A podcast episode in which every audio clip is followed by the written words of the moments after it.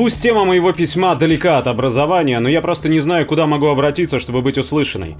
Хочется зайти издалека, так сложилось, что по воле судьбы родилась я в небольшом городке геолого-разведчиков. Это было удивительное место, куда приезжали люди со всего Советского Союза. Более 80 национальностей. Их, по сути, абсолютно разных, объединяла единая цель – развитие Якутии и Дальнего Востока, а вместе с ними и всей страны. Впоследствии основатели поселка приравняли к строителям БАМа, и многие, включая моего деда, получили медали и статус ветеранов труда. Мои дедушка и бабушка по материнской линии приехали в Якутию с Урала, а бабушка и дедушка по отцовской из Забайкалья. И если бы не советское освоение Дальнего Востока, я бы просто не появилась на свет.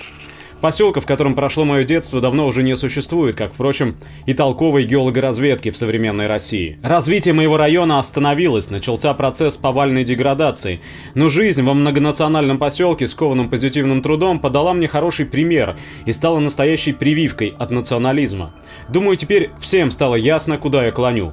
Пару недель назад в столице моей республики случился криминальный инцидент, за которым последовала вспышка якутского национализма. Излишне говорить о самом инциденте я, пожалуй, не стану. Отмечу одно. Меня возмутило, что обсуждается не проблема насилия над женщиной, а допустимость насилия по национальному признаку. То есть русские должны насиловать русских, якуты – якуток, а киргизы – киргизок. Сексуальное насилие неприемлемо само по себе, но здесь об этом не говорят. Женщина в этом конфликте выступает как предмет спора, словно собственность некоего клана плана, и я даже не знаю, куда мы движемся, если такая позиция в нашей стране становится доминирующей. Для понимания формы и масштабов конфликта хочется пояснить, что киргизская диаспора в Якутии одна из самых многочисленных. Ларек, где я регулярно покупаю фрукты и овощи, принадлежит киргизам. Мой парикмахер киргизка, лучшая школьная подруга моего брата киргизка, несколько врачей в больнице, где работает моя мама, киргизы. Большая часть этих людей имеет российское гражданство, вид на жительство или трудовую визу с последующим получением гражданства. То есть это не конфликт между гражданами страны и трудовыми мигрантами, это конфликт между гражданами одной страны. И тут напрашивается вопрос, а что дальше? Или кто следующий? Что случится, если завтра русский или, например, армянский мальчик изобьет якутского? Стоит ли нам ждать новых погромов? Для справедливости хочется сказать спасибо полиции, не допустившей открытых столкновений в моем городе, хотя желающих устроить погром и расправу здесь было предостаточно. Также хочется сказать, что национальные проблемы в Якутии всегда стояли достаточно остро. Один из первых национальных конфликтов в СССР случился именно в Якутске. Последствия такой национальной самосознательности мы все прекрасно прекрасно помним и знаем. Я не хочу нагнетать, я не собираюсь обвинять якутов и говорить, что национализм – это часть их бытия. Это совершенно не так. Якуты – прекрасные, замечательные люди, и со своей колокольни я сейчас постараюсь объяснить причины таких проявлений якутского национализма. Здесь, как и всегда, первопричиной выступает экономика. Якутию в нашей стране считают не более чем сырьевым придатком. Мой регион обладает несметными залежами богатств в своих недрах, только население не ощущает пользы от этих богатств. В лучшем случае все природные ископаемые уходят из республики в европейскую часть страны, а чаще всего в зарубежье. Доходы от продаж и переработки в республику уже не возвращаются, а оседают в карманах бизнес-элит, зачастую проживающих в других регионах или вовсе в других странах. Промышленной переработки ископаемых, добытых на территории Якутии в самой республике, практически не ведется. Бизнесу это невыгодно. Как итог, повальная бедность, безработица, социальное неравенство, помноженное на чувство, что тебя простым колониальным образом грабят. И кого винить в этом, если не инородцев? Ведь они не только отнимают ресурсы, но и рабочие места. Здесь стоит вспомнить такую вещь, как вахтовый метод работы. На мой взгляд, это практически штрейкбрехерство.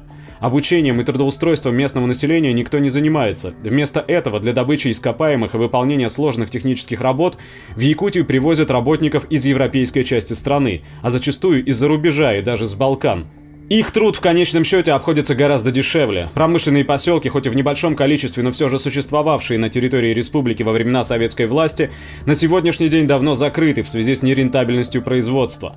Отсутствие высокотехнологичных производств невольно сказывается на уровне образования, что только подпитывает национализм. И, наверное, все знают, что зарплаты в Якутии в два раза выше, чем в европейской части страны, но редко при этом вспоминают, что цены в Якутии больше в два с половиной раза, чем в той же европейской России. Северные надбавки с трудом компенсируют этот разрыв, но и тут мы часто слышим о возможной отмене северных надбавок. На предприятии, где я работаю, их по факту уже отменили. В случае повсеместной отмены северных надбавок население Якутии ждет ни много ни мало социальная катастрофа. Справедливо считается, что в любой момент ты можешь уехать и поискать счастье в другом регионе. Но куда ехать? Где нас ждут кисельные берега и молочные реки? Да и как уехать, если цены на авиабилеты в некоторых районах и улусах достигают 80 тысяч рублей? А что случается с жителями республики, выехавшими на отдых, учебу, заработки или постоянное место жительства в другие регионы? Они сталкиваются с русским национализмом. Чем вызван этот национализм по отношению к якутам? Тем самым отношением к Якутии как к сырьевому придатку. Жители большей части России имеют предубеждение, что все якуты купаются в золоте и бриллиантах, получают невероятно большие зарплаты, имеют особые преференции в виде того же проезда, северных надбавок и так далее. Для них якуты выступают некоторыми нахлебниками и бездельниками, захватившими для себя все деньги и привилегии, что только можно. Себя же они чувствуют не менее обворованными, чем якуты. В этом смысле якутский национализм является зеркальным отражением русского, а русский – якутского. Русский и якут грызутся друг с другом, не видя экономических причин своего плачевного положения и не замечая истинного идеологического врага, который в это время обворовывает их обоих. Нередко я, русская по национальности, слышу в свой адрес слова «Зачем вы сюда приехали?». Иногда это звучит как шутка, иногда в этом слышится любопытство, но все чаще прямая угроза. И как мне объяснить, что я не приезжала, я здесь родилась? У меня и тысяч таких, как я, нет другой родины. Мы, русские, украинцы, армяне, татары и те же киргизы, живущие в Якутии, впитавшие в себя якутскую культуру и менталитет, не знаем другого дома. И что станет с нами, если этот огонь национализма будет постоянно разрастаться, а в него продолжат подбрасывать бревна? Я не думаю, что пример моего региона уникален. Свой взгляд я считаю обывательским и, наверное, не замечаю многих тонкостей и нюансов, основывая свое мнение на личном опыте. Но другого мнения у меня нет. Я не марксист, не экономист, не историк, не социолог, я только учусь. Правда, иногда мне кажется, что учиться уже поздно.